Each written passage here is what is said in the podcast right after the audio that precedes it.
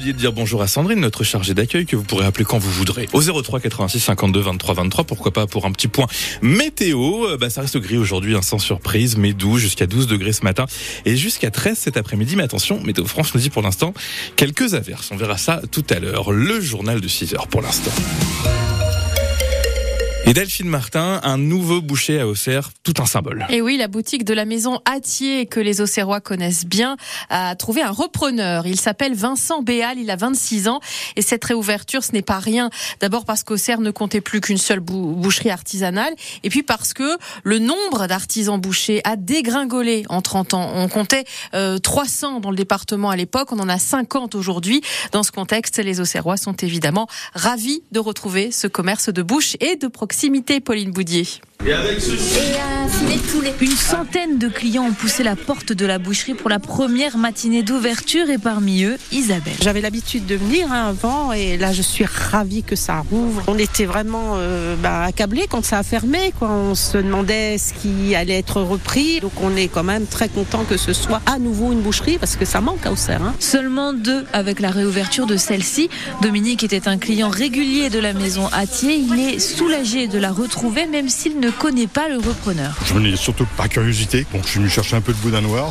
C'est comme ça que vous testez les boucheries, vous Oui, oui, oui, non. C'est pour donner un petit peu euh, bah, sa chance à quelqu'un qui se lance, qui perpétue un peu une tradition, on va dire, euh, pas ancestrale, mais presque dans le quartier. Quoi. Pour garder l'esprit de l'établissement, Vincent Béal, le nouveau boucher a repris quelques recettes de la maison précédente, comme le pâté en croûte ou les boulettes. Moi, j'estime que quand on reprend un fonds de commerce, il faut quand même avoir euh, quelques bases du prédécesseur. Et du coup, euh, rajouter voilà, tout ce que euh, je sais faire, en tout cas. De quoi se faire rapidement adopter par ses nouveaux clients. J'espère faire ma, peut-être ma vie ici, je sais pas. En tout cas, c'est parti pour euh, faire comme ça. Allez, Au revoir, monsieur, dame. madame. Le reportage de Pauline Boudier, boucher, charcutier, boulanger. Comprenez-vous que ces métiers séduisent moins les jeunes? C'est le thème dont on en parle aujourd'hui sur France Bleu Auxerre. Vous pouvez nous appeler au 03 86 52 23 23 pour témoigner et vous pouvez laisser vos messages sur notre page Facebook comme tous les matins. 12 classes dans Lyon, c'est le bilan de la carte scolaire dévoilée au syndicat hier soir. Le directeur académique a rendu sa copie pour la prochaine rentrée avec donc 39 fermetures de classes et 10 ouvertures. Parmi les écoles qui échappent à une fermeture de classe, il y aura notamment Chevannes, Mailly-la-Ville, Venoy, Noyères, Malais-le-Grand ou encore Maligny. À Paron, la fermeture de classe est confirmée et le maire, euh, Gilles Pierrement, s'insurge. Il affirme que les écoles qui se sont mobilisées dans les médias ont été privilégiées et décide par mesure de rétorsion de stopper le projet d'extension de logements sociaux dans sa commune.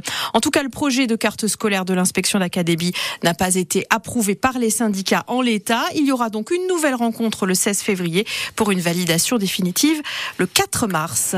À Sens, les intrusions vont-elles enfin cesser au collège des Champs-Plaisants En tout cas, deux mineurs ont été interpellés et présentés à la justice. Ils sont soupçonnés d'être les auteurs de vols, dégradations, inscriptions dans le gymnase attenant au collège. Euh, C'était fin janvier. Deux suspects qui fréquentent ou ont fréquenté l'établissement Renaud Candelier. Le plus jeune est actuellement scolarisé dans ce collège. Il est soupçonné d'être l'auteur d'un vol de matériel sportif dans le gymnase. Après son interpellation, le parquet d'Auxerre, chargé de la justice des mineurs, a décidé de ne pas le poursuivre, mais de lui faire réparer les dommages causés. L'autre, en revanche, sera bien jugé par un juge des enfants au mois de mai. Ce jeune homme de 17 ans est un ancien élève du collège. Il est soupçonné d'être l'auteur des tags qui indiquaient « Si vous remettez pas le voile, je brûlerai le collège. Dernier avertissement. La justice lui reproche aussi des vols et des dégradations. Le matériel anti-incendie avait été mis hors d'usage et de nombreux matériels sportifs éparpillés. Le week-end dernier, dans la nuit de lundi à mardi, c'est le local des professeurs d'EPS qui avait été visité. Des intrusions qui se répétaient tous les mois depuis la rentrée selon les enseignants. Le conseil départemental qui indique avoir mandaté depuis le début de semaine une société de sécurité pour surveiller les abords de l'établissement la nuit, sans préciser toutefois la durée de ce dispositif. Je reviens sur la carte scolaire dont je vous parlais à l'instant. Je vous disais que c'était à Paron que le maire s'insurgeait contre la fermeture de classe. Gilles Pirement, bien sûr, et le maire de Saint-Clément, pend sur les doigts. Un incendie dans la nuit de mercredi à jeudi à la salle polyvalente de Lose, près de Joigny. Le feu a pris dans le local à poubelle vers 1h du matin. Il s'est propagé à l'entrée du bâtiment et à la toiture. Les dégâts sont importants. La mairie attenante à la salle polyvalente n'a pas été touchée. Selon le maire de Lose, on ne sait pas si l'origine de l'incendie est accidentelle ou criminelle. Aucune piste, en tout cas, n'est écartée. À Saint-Fargeau, une vingtaine d'adolescents victimes de maux de tête et de vomissements. Les pompiers et le SMUR sont intervenus hier midi euh, au collège. Les élèves auraient inhalé des gaz d'échappement dans le bus qui les amenait en classe.